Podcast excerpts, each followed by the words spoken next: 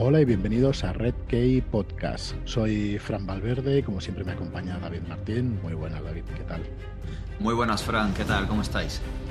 Muy bien, y hoy también nos acompaña Fabián Plaza, como pues, cada dos, tres meses lo tenemos por aquí. ¿Qué tal, Fabián? ¿Cómo estás? Hola, hola otra vez, gracias por invitarme.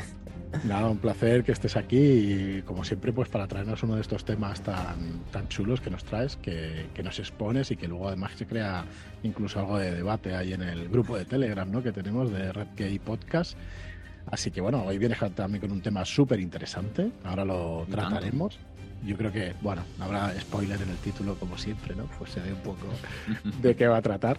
Y, pero bueno, antes de eso, pues queríamos, eh, yo por mi parte, por nuestra parte, pedir disculpas porque llevamos algún tiempo sin grabar y es que al final el trabajo del día a día pues nos ha absorbido y, no hemos encontrado el momento, pero bueno. Eh, prometimos hacer un esfuerzo, un esfuerzo pues para, para volver a la regularidad de como mínimo pues uno semanal, a ver si lo logramos durante lo que queda de año. Y bueno, ya hay planes, ya hay planes, hay temas ahí, así que bueno, esperemos que, ya nos pongamos las pilas y que, y que tengáis vuestro, vuestro podcast de fantasía, ciencia ficción y algo más de terror deberíamos traer por aquí, que traemos poquito. Mm. Así que bueno, a ver si... Que no sea por intenciones, las mejores intenciones están ahí, pero luego llega siempre el, tema de agendar y es donde nos hemos visto en un pozo. Bueno, De hecho, tenemos ahí también pendiente eh, retomar el club de lectura, que lo tenemos con muchas personas ahí en, el chat de Telegram, en Red Podcast, nos lo están pidiendo y teníamos ahí pendiente en Hex y otras cositas. Así que volveremos, volveremos por todo lo alto. Correcto. Y bueno, antes de empezar, ya os digo, con el tema de, Fabián, eh, deciros que se han eh, librado, no se han. hay mm, ya eh, la Asociación de Fantasía, de perdón, de Ciencia Ficción Británica, pues ha, liberado sus premios, digamos, o ha premiado a los autores del 2022. Y bueno, tenemos la suerte de contar con, en nuestro catálogo con dos de esos autores, como son Aliet de Bodar y como es Adrián Tchaikovsky.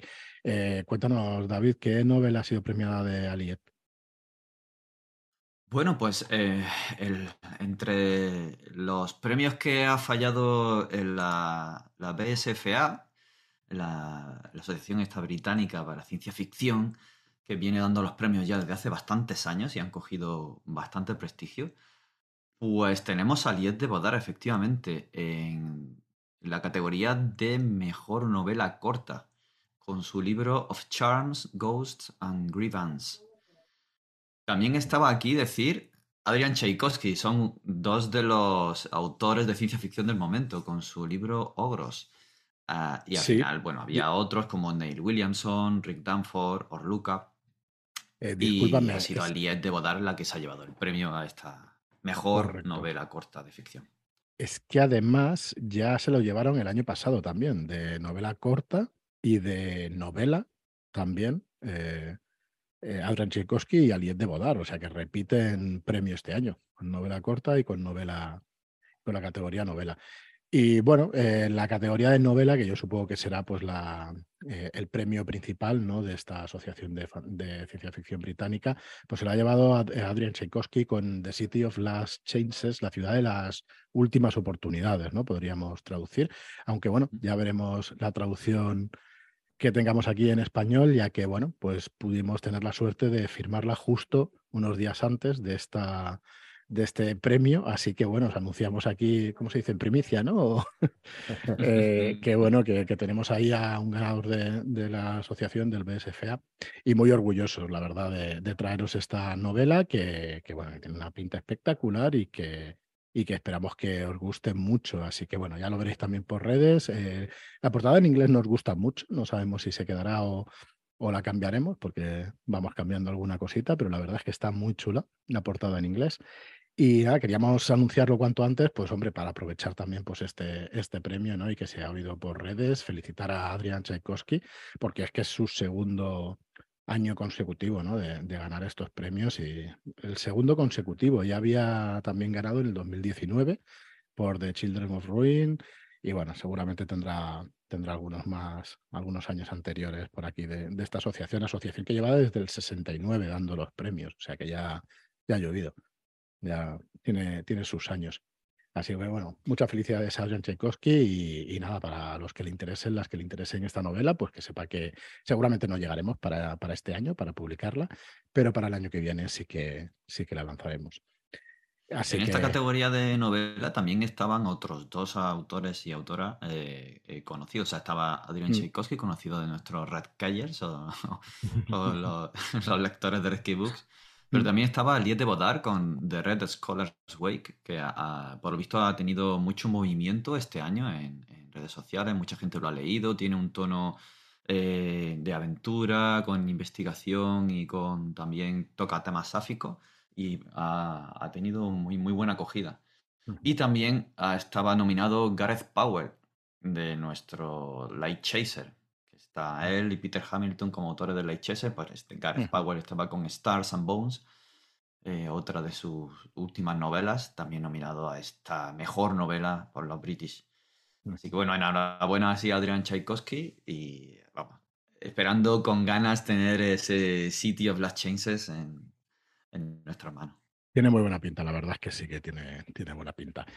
Muy bien, pues nada, vamos con el tema de hoy, que Fabián nos está aquí esperando. Fabián, que también es escritor y que, que, oye, me gustaría antes de que empecemos con el tema de hoy, que nos refresques, como siempre, pues tu Patreon que tienes ahí de, de artículos, ¿no? De, de escritura creativa. Coméntanos. Sí, sí, sí, patreon.com barra Fabián Plaza, por un eurito al mes, eh, cuatro artículos de, escritura creativa, consejos de escritura creativa, orientados sobre todo al tema fantástico, eh, ciencia ficción y demás. Eh, y bueno, con más categorías me refiero, pagando dos euros, pues puedes eh, votar sobre qué temas se puede tratar y cosas así. Bueno, hay, hay distintas escalas, pero vamos, eh, yo creo que son artículos interesantes y si, si, os gustan las cosas que digo por aquí, pues allí tenéis más y por escrito. Perfecto. Además, ya que estamos hablando de, de autores premiados, recordad que es para nosotros un auténtico placer poder contar con un premiado de, los Minotauros, nada menos, que Fabián con su novela más, fría que la guerra. Sí, sí, sí, sí, sí, que siguen, siguen saliendo reseñas, por cierto. Acabo de ver alguna en, en, Goodreads y, hace unas semanas me entrevistaron para una radio de Sabadell que se la acababan de leer y les encantó. O sea que sí que sigue moviéndose el libro años después. Eso está muy bien, muy bien, porque es que las novedades es, es terrible, ¿eh? el ritmo de novedades y cómo, cómo tenemos que ir las, las editoriales y eso. Y, y, la verdad es que está muy bien que libros pues, que se han publicado en años anteriores pues, que sigan teniendo vida ahí. Eso es de lo que se trata. Muy bien, Fabián, pues nada, cuéntanos qué, ¿Qué tema nos traes hoy? Sí, sí, sí, un tema sorprendente que nadie que haya dado al enlace del podcast sabe porque está en el título, como decías. no, pero este no, era, este no es una sorpresa como cuando puse lo del chat GPT y tal. no, este, este, es bastante más, más directo.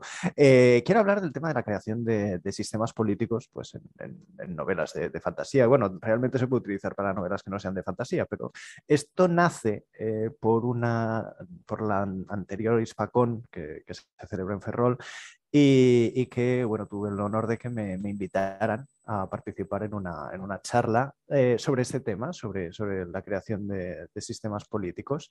Y, bueno, la verdad es que estuve muy bien acompañado, aparte de que, de que estabas tú ahí también en el público, Fran. Eh, me gustó en, en, la mesa, en la mesa, bueno, tenía, no, me voy a acordar de todos, pero tenía a Andrés Celada, tenía a Alba Quintas y por supuesto estaba la grandérrima, maravillosa profesora Ada Palmer, ¿eh? que quien, no haya leído su, serie de, de, de Nota ya, ya tarda porque es buenísima. Eh, y bueno, y nos pusimos a charlar y yo llevaba unas notas por si el tema decaía y demás, pues cosas que, podía comentar en, en esta charla. Eh, lo que pasa es que eh, en cuanto la profesora Palmer empezó a hablar, nos quedamos todos hechizados porque tenía un montón de cosas que decir interesantísimas. Creo que la charla debe de estar colgada en alguna parte, imagino, ¿no? Que la pues Pero vamos, se, podría buscar porque yo realmente disfruté mucho escuchando y, mis notas no fueron necesarias, pero vamos, eh, me planteé, digo, bueno, pues ya que tengo las notas, vamos a aprovecharlas un poco. Y, cosas que habría comentado si la cosa hubiera decaído, pues es un poco lo que, lo que quería tocar aquí.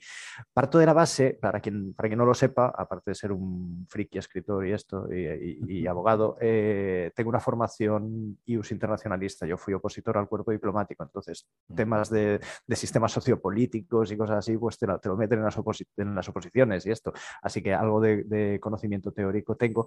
Y eh, yo creo que es interesante mezclar ese conocimiento teórico que, con, con el tema, pues eso, de la narración fantástica, eh, que es un poco lo que, voy a, lo que voy a intentar hacer ahora. Así que si os parece, pues empiezo a meterme en harina. Sí, sí, perfecto.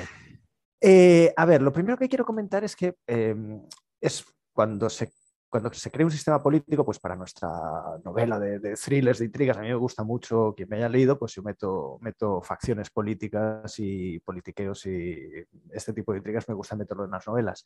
Pues eh, está bien eh, pensar, un, sistema político está compuesto por una serie de engranajes eh, que hacen que se muevan en un sentido o en otro. Así pues, dentro de una democracia tienes distintos partidos políticos, pero dentro de un partido político puedes tener distintas facciones que van en un sentido o en otro, ¿no? Entonces, yo la primera recomendación que hago mm, a quien quiera escribir este tipo de cosas es que considere que cada una de estas partes, de estos engranajes, de estos, llamémoslo actores, ¿vale? Eh, que lo considere como si fuera un personaje de la novela. ¿Vale? Eh, y esto que parece un poco contraintuitivo porque no es, no es una persona, ¿no? Es un grupo de personas, ¿no? ¿Cómo lo podemos tratar como un personaje? Realmente a efectos narrativos sí que lo podemos considerar así porque hemos de pensar que estos actores, para empezar, van a afectar a la trama, como lo haría un personaje, ¿eh? pues eh, van a influir en la vida de los otros personajes de una manera o de otra, con lo cual eh, tienen una, un poder, una acción dentro de, la trama, no son una cosa estática. Ah, también se van a relacionar con otros actores y esto va a subir o bajar el nivel del conflicto. Imaginemos, pues, dos estados, dos, países se declaran una guerra. Eh, son dos actores de un sistema político, pero vamos, esa guerra va a afectar la vida de los personajes y les va a aumentar el, nivel del conflicto, con lo cual eh, tienen unas interrelaciones eh, que afectan de forma muy directa. Incluso pueden tener un arco de desarrollo como cualquier personaje. Dentro de un sistema político, yo qué sé, pues una un grupo religioso que de repente cambia sus dogmas por lo que sea y evoluciona y lo que creía de una manera ahora lo cree de otra. ¿eh? Eso es un arco de desarrollo como personaje. Y entonces, eh, esta aproximación, la ventaja que tiene es que nos ayuda a la hora de, eh, de, crear ese sistema político, de darle, de no sabemos cómo hacerlo, cómo meterlo en la novela. Bueno, pues si lo consideramos como un personaje, tenemos un punto de partida. De hecho, esta idea no es ni mucho menos original mía y, y quien sea quien juega rol eh, y tenga un poquito de edad como yo, eh, hay uno de, mis juegos de rol favoritos es, Ars Magica. Yo, yo, estuve en su día muy metido con, con Ars Magica y ahí tienen un, tenían un concepto muy interesante que era, aunque los personajes llevaban, o sea, los jugadores llevaban una serie de personajes eh, medievales, magos o de otro tipo, eh, había un metapersonaje que era la Alianza. La Alianza era eh, una especie de monasterio donde viven los magos, eh, apartados ahí en la Edad Media. Y, la gracia estaba en que a lo largo de la campaña, pues los personajes iban y venían, pero el metapersonaje, la Alianza, quedaba ahí. Y, llegaba un punto que había, había, un suplemento de Ars Mágica dedicado a crear alianzas eh, como si hicieras un personaje eh, y te daban sus puntos de desarrollo y todo. Eh, entonces acababa siendo un personaje más y acababa teniendo, pues eso también, una, una personalidad de, como un personaje que, que influía en, en, la trama, de, en el mundo en el que se estaba moviendo. Y bueno, a lo, que, a lo que quiero jugar a nivel narrativo también es a esto. Entonces, ¿cómo podemos hacerlo? ¿Cómo podemos crear ese sistema político como un personaje? Bueno, lo primero que tenemos que pensar es que ese personaje tiene que tener una gran meta, ¿eh? igual que, pues eso, igual que creamos a nuestro personaje bárbaro que quiere eh, vengar la muerte de sus padres, ¿vale? Y esa es su meta, eh, pues tenemos un sistema político que, está buscando algo, puede pues conseguir X recurso natural o derrotar al reino rival de lo que sea o convertir a la gente en nuestra religión que es la única verdadera. Eh, pues hay una meta dentro del grupo en sí. ¿no? Eso es lo que mueve al grupo. Eh, una vez que tengamos definida esta meta, pues sabemos, sabremos, eh, pues si sabemos a dónde quiere ir, podremos empezar a imaginar qué pasos puede dar para llegar hasta ahí. Y entonces ya empezamos a, tejer la trama de, la historia. ¿no?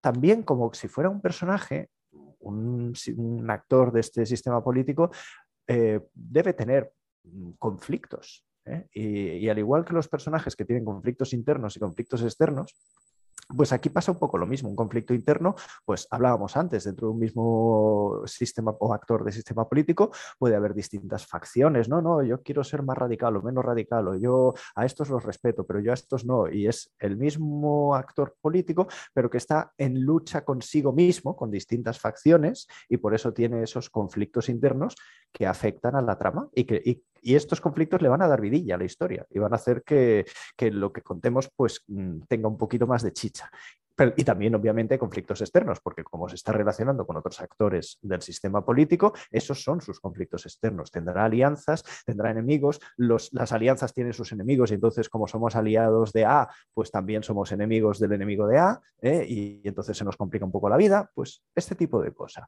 Eh, pero lo más interesante creo yo, eh, que ya lo he apuntado antes cuando hablaba de la, de la alianza de las mágica, es el tema de que un actor de un sistema político puede tener su propia personalidad igual que un personaje. ¿eh? pues un personaje es más testarudo o más extrovertido o más divertido o lo que sea. Los, los engranajes de este sistema político también tienen su personalidad. Y os voy a poner un ejemplo de nuestro mundo real para que lo veáis con claridad con distintos actores del sistema internacional eh, para que veáis las diferentes eh, personalidades que tienen, siendo como son los tres actores del sistema internacional. Por ejemplo, la manera que tiene de, relacionarse con el exterior, de dialogar como si fuera un personaje. Eh, la ONU es una manera muy formal, muy rígida, muy burocratizada. pues un poco es, si me permitís la, analogía, pues como si, fuera un, señor mayor reflexivo que no, no tiene rebatos impulsivos y demás, Mientras que, por ejemplo, igual Estados Unidos tiene una manera más impulsiva de relacionarse con el exterior o más, más informal. Y si vamos al extremo, si cogemos a Al Qaeda, que es otro actor del sistema político internacional, pues su manera de relacionarse con el exterior es más fanática, incluso violenta. Y tenemos tres actores del mismo sistema político, tres personalidades muy diferentes. Entonces, eh, está bien que definamos cuál es la personalidad de nuestro sistema, de, de nuestro actor político, eh, porque eso va a hacer, va a influir en las interrelaciones que tengan los distintos actores dentro de este sistema político. Eh, y, de hecho, pues ante un mismo evento, la, personalidad va a influir en cómo reacciona. Volviendo al ejemplo del mundo real, eh, el mismo evento que fue el 11S, eh, bueno, los actores eh, implicados reaccionaron de manera distinta. No fue la misma la reacción de la ONU que la reacción de Estados Unidos y fue el mismo estímulo. ¿eh? ¿Por qué? Porque tienen, entre comillas, personalidades diferentes y esto es un poco lo que deberíamos intentar plasmar cuando creemos nuestro, nuestro sistema político. No sé si hasta ahora estoy siendo muy denso o... No, no, no, no. muy bien. Vale, porque, porque ahora le voy a dar una vuelta de tuerca. Porque si estamos hablando de que, si, de que los actores de un sistema político pueden tratarse como personajes, a la hora de crear personajes en, una novela, un consejo habitual, si no sabes por dónde empezar, eh, a veces te recomiendan que utilices arquetipos, un poco como, los arquetipos de Young, por ejemplo, que independientemente de su validez eh, psicológica, pues para crear un personaje de una novela puede estar bien, pues el bufón o el héroe o el tal, eh, pues coges el arquetipo y a partir de ahí ya tienes una semilla que te da una pista sobre esta personalidad del personaje. Claro, pero ¿se puede llegar hasta este extremo? ¿Podemos llegar a aplicar los arquetipos a un sistema político? No solo se puede llegar a hacer, sino que se ha hecho. Y, se ha hecho desde el punto de vista de las relaciones internacionales. Eso que decía que, voy a, a, importar el conocimiento que tuve de las oposiciones al cuerpo diplomático. Hubo un, un estudioso canadiense en mediados del siglo pasado que se llamaba Kalevi Jaakko Holsti, que eh, se dedicó a estudiar los, eh, pues, los distintos actores del sistema político internacional de su época y se dio cuenta de que había 18 roles, 18 arquetipos de personalidad de los agentes. Y, no estoy hablando de teoría narrativa, estoy hablando de relaciones internacionales, ¿eh? desde el punto de vista del estudio de las relaciones internacionales y como algo que está en el temario de las oposiciones al cuerpo diplomático. Entonces se dio cuenta de que había eh, estas personalidades, las vio y, las etiquetó y encontró 18, 18 posibles personalidades de, los sistemas políticos. Entonces, quien quiera que busque a, a Holsti en H-O-L-S-T-I STI eh, en, Internet y, encontrará sus, 18, sus 18 categorías. Pero, por ejemplo, yo que sé, eh, colaborador en un subsistema regional, independiente, eh, concentrado en el desarrollo interno, defensor de la fe, bastión de, de la revolución, líder regional, puente puso una serie de, eh, pues eso, de arquetipos para los, eh, los, sistemas políticos que vio. Entonces, podemos utilizar estos mismos, igual que podríamos utilizar los arquetipos de Young para un personaje humano, podemos utilizar estos roles eh, de Holsti para empezar a desarrollar nuestro sistema político. ¿eh? Y entonces, evidentemente es una semilla, luego tenemos que trabajar en ello y, hacerlo crecer, pero es un punto de partida. Si ya sabemos que nuestro sistema, nuestro actor es un defensor de la fe, pues ya tenemos una idea de cómo va a reaccionar ante determinados estímulos. Si es un agente antiimperialista, que es otra de las categorías, pues también tenemos eh, otra manera de ver cómo reaccionará ante los estímulos y eso nos ayudará pues, a ir creando la, trama en cuestión. Entonces, hasta ahora me he centrado en, el, en lo que es el sistema en sí, a nivel abstracto, pero eh, esta equiparación con el personaje tiene un pequeño problema y es el hecho de que los personajes no están compuestos por personajitos. Y sin embargo los sistemas políticos sí que están compuestos por personajitos que son los seres humanos que forman parte de, de estos partidos políticos, de estos grupos religiosos, de estos estados, organizaciones internacionales o lo que sea.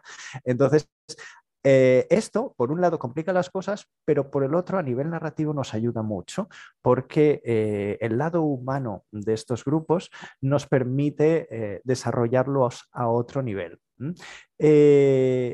porque evidentemente está muy bien que yo diga que el grupo tiene como objetivo X, pero este grupo político está compuesto por personas y cada una de estas personas es de su padre y de su madre y tiene sus propias ideas al respecto. Y voy a poner un ejemplo eh, de género fantástico para que lo veamos claro, que uno de Juego de Tronos. Eh, todos tenemos claro que si cogemos a la casa Lannister, eh, pues tenemos claro cuál es el objetivo político de la casa Lannister, ¿no? Quiere ser la fuerza dominante en Poniente. Casa Lannister quiere dominar Poniente. Bien, hasta ahí bien pero Casa Lannister está compuesta por personas. Y evidentemente eh, las ideas que tiene Tywin Lannister sobre los objetivos de la casa Lannister no son las mismas que las de Cersei, no son las mismas que las de Jamie, no son las mismas incluso que las de Lancel eh, Lannister. Es posible que todos individualmente quieran ese objetivo genérico de la casa Lannister ha de ser la fuerza dominante del poniente, pero cada uno de ellos tiene una visión subjetiva de cómo se ha de obtener ese objetivo. Y precisamente por el choque de estas visiones subjetivas, de donde surge el conflicto de la novela, uno de los conflictos, y donde le da vida a la cosa. Si todos los personajes de la casa Lannister pensaran lo mismo, la casa Lannister sería aburridísima, precisamente por el hecho de que tiene todas estas visiones y que cada uno de ellos está tirando de la cuerda en un sentido, es por lo que hace que tenga tanta vida todo lo que tiene que ver con las tramas de, la casa Lannister. Y esto estoy teniendo en cuenta eh, actores, o sea, personas que quieran cumplir el objetivo teórico del, grupo puede haber personas dentro del grupo que no compartan ese objetivo principal eh, y, no tienen por qué ser traidores. A ver, podrían ser traidores, ¿eh? podrían ser vendidos a otra facción o lo que sea, pero no tienen por qué ser traidores. Pueden ser simplemente personas que opinan que el objetivo está equivocado. ¿eh? No, no, nuestro objetivo no tiene que ser el matar a todos los miembros de la religión enemiga. Lo que tenemos que hacer es convertirlos con el amor y vendrán a nuestra religión. claro, entonces si el objetivo declarado de la, de la facción religiosa es eliminar a la religión rival, estas personas pueden ser vistas como traidores, pero no lo son, quieren lo mejor para el grupo. Lo que pasa es que entienden que el objetivo es diferente. A lo que voy es que si creamos un grupo donde haya distintas visiones de cómo se tiene que conseguir el objetivo o si el objetivo es correcto o equivocado, añadimos especias a la, a la salsa, le damos más sabor y, esto a nivel narrativo pues es bastante más interesante, que, que no si, todos fueran minions homogéneos que, opinan todos lo mismo. Eh, entonces, eh, un poco para, terminar, eh, y ya para dar, darle los toques finales a, nuestro grupo político, lo hemos visto a un nivel meta, un nivel de, grupo en sí, luego los, los humanos que forman parte de este grupo y cómo tienen que interrelacionarse entre ellos. Y eh, ahora lo único que queda pues, es darle toques de color ¿eh? y hacer cosas que visualmente permitan que este grupito dentro del sistema político destaque por alguna manera, de alguna manera. ¿eh? Pues a lo mejor tienen alguna forma de hablar específica, a lo mejor tienen alguna regla, algún tabú de alimentación o un código de conducta que deben cumplir, algún rito comunitario que hagan de vez en cuando, algunas claves secretas para comunicarse entre ellos, algún nivel de títulos nobiliarios o categorías entre sí. Y entonces lo que hace es que cuando le añadimos este color, eh, es, eh, queda una imagen muy, visual y, que luego es mucho más memorable. Por ejemplo, si pensamos en las cofias blancas de las criadas del cuento de la criada, es algo lo tenemos muy metido, ¿eh? identificamos esa imagen con las criadas y con ese mundo, ¿eh? los, eh, los, bastones de los magos del Señor de los Anillos. Pues los magos en Señor de los Anillos llevan, llevan bastones, la letanía que recitan los miembros de la Guardia de la Noche cuando superan su entrenamiento, cosas así.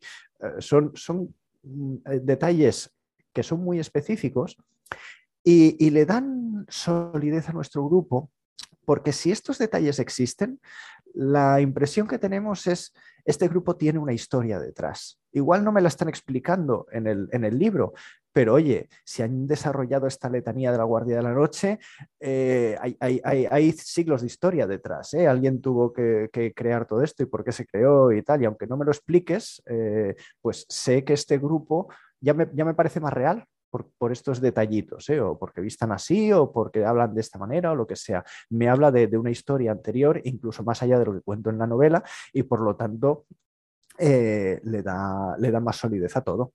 ¿eh? Entonces, nada, luego con esto, pues simplemente es juntar, juntar todos estos elementos, ah, procurando siempre buscar el conflicto, que es la gracia para contar una historia, y, a partir de ahí, pues ya cuando creas dos o más grupos de esta manera, las tramas casi casi te salen solas, ¿eh? porque está claro que si tienen intereses contrapuestos, yo era, eh, yo también participé hace tiempo en, unos roles en vivo que se llamaba Time Lords, que hacíamos una semana de, rol en vivo en el Prepirineo, y, y, cuando diseñábamos los personajes ya, ya hacíamos los grupos así, ya creábamos grupos en los que el conflicto saliera solo, ¿eh? pues el grupo A tiene rivalidad con el grupo B, porque así ya sin que nosotros hiciéramos nada. Aparte había una metatrama grande eh, que afectaba a todo el mundo, pero mientras no estaban ocurriendo los eventos de la trama grande, los jugadores ya se estaban peleando entre ellos solos porque ya les habíamos metido ese conflicto, ¿no? Pues es un poco también lo que hay que hacer cuando, cuando desarrollamos esta historia y tener en cuenta que también es muy interesante si estas interrelaciones cambian eh, al estilo de 1984. ¿eh? Ah, no, Oceanía, Oceanía está en guerra con Eurasia. Uy, siempre ha estado en guerra con Eurasia, pero si ayer eran aliados, no, ahora son enemigos. Eh, pues sin llegar a estos extremos, el, ir cambiando los objetivos, el ir cambiando las interrelaciones de los distintos actores, también da vida a la historia, con lo cual es, es interesante. Igual que es interesante que un personaje evolucione y que el personaje al final de la historia no sea exactamente el mismo que al principio, está bien que el grupo dentro del sistema político también tenga su pequeña evolución de alguna manera, ¿eh? ya que lo estamos tratando como un personaje. Y, bueno, y para eso influyen bastante las posibles relaciones de poder que hay entre los distintos grupos. Claro, todos tienen sus objetivos, todos tienen tal, pero no todos serán igual de poderosos. Así que también tenemos que tener en cuenta quién puede obligar a otro grupo a hacer cosas que no quiera. ¿eh? Eh, y entonces, bueno, pues eso también es otro elemento que tenemos que tener en cuenta. Y básicamente esto vendría siendo todo lo que, lo que tenía que decir al respecto. Es que se resume en esto, en, crear situaciones que se basen en el, en el conflicto y en, y en, que no sea, aunque estemos hablando de un sistema político, pues la gracia de, de las tramas de intrigas políticas es que hay distintas facciones enfrentadas y, y, con estos consejos pues espero que las facciones resulten un poquito más, más realistas cuando las estemos escribiendo. Muy guay, muy chulo. Joder, menuda masterclass. Muchas gracias, Fabián. Otra, otra, otra, cosa de las oposiciones es que te, te, enseñan a soltar parrafadas sobre temas complejos durante 20 minutos, así que sí. Sí, yo tengo, muy interesante. alguna preguntilla o alguna cosa que, que podemos o debatir o, comentar y eso. No sé si David también tiene, tiene alguna cosa. Pero, ¿cuál sería el equilibrio ideal? Ya sé que son preguntas así como muy, ¿Cuál es el equilibrio ideal, ideal entre una trama política y que salgan personajes o, con esos intereses eh, particulares o que tengan más protagonismo una facción política o la política o no. No sé si me estoy explicando con la pregunta. Sí, sí, sí, sí, yo creo que te estoy entendiendo. Mm. Eh, mm, la respuesta también es un poco de perogrullo, ¿eh? depende de la historia que quieras contar. si, quieres contar el ala oeste de la Casa Blanca, la trama política tiene una importancia del 100%, eh, es porque se basa en eso. Si, quieres contar mm, Alien versus Predator, pues la trama política puede pasar así de fondo, como que ahí les han metido en un problema político tal, pero lo importante es ver cuánto tiros resiste el alien antes de que se lo carguen, no, no, tiene mucho más. Entonces, eh, depende de eso, depende de la historia que quieras contar. hombre, yo creo, igual que, nunca está de más pues poner un toquecito romántico, poner un toquecito de humor o tal, alguna mínima presencia como parte de, la creación de mundo eh, debería estar bien. ¿eh? Sobre todo, bueno, si vamos a crear un mundo fantástico de la nada, eh, ver las interrelaciones que pueda haber. En, eh, si, no, si no ponemos un trasfondo detrás, va a parecer que estamos como uno de esos escenarios de, de Tom y Jerry, que son unos dibujos que van pasando así deprisa mientras corren eh, y pasan por detrás, pero sin detalles ni nada. Y dices, bueno, esto no, no tiene ninguna importancia, queda, queda muy plano. ¿no? en cambio, aunque no lo desarrolles del todo, el, saber que está ahí eh, le, da solidez. Es un poco la, teoría del iceberg de, Hemingway, ¿no? De, tú, cuentas solo la puntita del iceberg de lo que has creado, pero, pero créalo, créalo. Eh, luego ya pondrás lo que sea relevante para la trama, pero hombre, si vas a crear un mundo de la nada, eh, pues en el, como digo, en una narración fantástica, estaría bien que los sistemas de gobierno, si hay facciones políticas, si el gran visir tiene alguna califa que quiere quitarle el poder o mm, como los colegios de archimagos si tienen alguna rivalidad entre ellos o lo que sea. No cuesta nada meter un toquecito luego, y luego ya en la novela pones lo que quieras poner en función de la trama que quieras contar. Sí, es que, a ver, eh, efectivamente parece, no pueden parecer cosas de perogrullo, ¿no? Pero, a ver, yo mm, aquí suelto yo mi, mi, rollo, ¿no? Pero yo durante unos años he estado siempre muy descreído de la política, como podemos saber muchos, quizá lo siga siendo un descreído de la política, pero en realidad cuando te vas a, a la base, es, eh, la política es las relaciones, son las relaciones humanas puras y duras. Entonces, eh, efectivamente, en una trama de Alien, pues será a base de pegar tiros y todo eso, ¿no? Pero cuando apartamos esa subsistencia y nos tenemos que relacionar entre nosotros, siempre vamos a tener esa trama política, porque unos tienen unos, unos intereses y otros otras, ¿no? Entonces, la pregunta iba más bien por ahí, que quizá no la he sabido eh, decir bien, disculpad que se ha oído un timbre de la puerta, y iba un poco más por ahí. Ah, bueno, eh, nada, realmente ah, la, respuesta, viene a ser la misma. La respuesta viene a ser la misma. Eh, y sí que es cierto que, claro, es que todo, si te paras a pensar en los sistemas políticos tal y como los he desarrollado, claro, si incluyo temas religiosos, no son partidos políticos, sino temas religiosos, sociedades secretas o, mi escuela de artes marciales contra tu escuela de artes marciales, como si me apuras una comunidad de vecinos, o sea, más trama política que una comunidad de vecinos. No, hay, no hay. Y tenemos dos series de televisión, dos comedias de televisión basadas en este concepto. Eh, entonces, eh, la, trama política en sí, aunque no lleguemos al extremo de la, del ala oeste de la Casa Blanca, mm, siempre está bien que aparezca de alguna manera. Sobre todo también porque, como he ido apuntando a lo largo de la charla, eh, son una maravillosa fuente de conflictos. ¿eh? Y siempre que no sepamos cómo complicarles la vida a los personajes, eh, los temas políticos pueden ayudarnos en uno u otro sentido. Entonces, está bien tenerlos ahí como, como reserva, como munición de reserva, por si acaso. Muy bien, muchas gracias, Fabián. No sé si mm. David tiene alguna cosilla.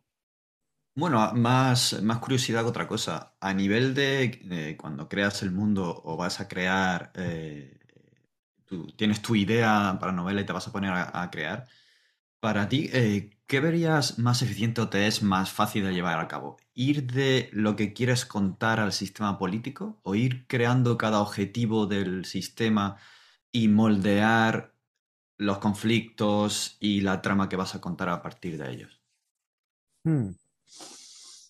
Es, una pregunta muy interesante y de hecho he tenido dos aproximaciones distintas a, este tema, eh, con lo cual mi, respuesta rápida, el too long didn't read, sería, eh, de nuevo, depende de la historia que quieras contar.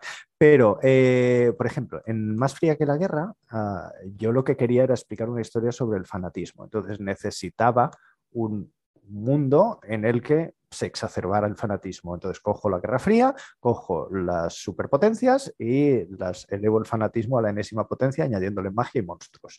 Eh, entonces, claro, ahí ya cuando, cuando creé esa historia, ya, o sea, ya creé los grupos políticos orientados a la historia que yo quería contar. Eh, entonces, eh, ahí, ahí los grupos eran una, un, elemento esencial de, la trama que quería contar.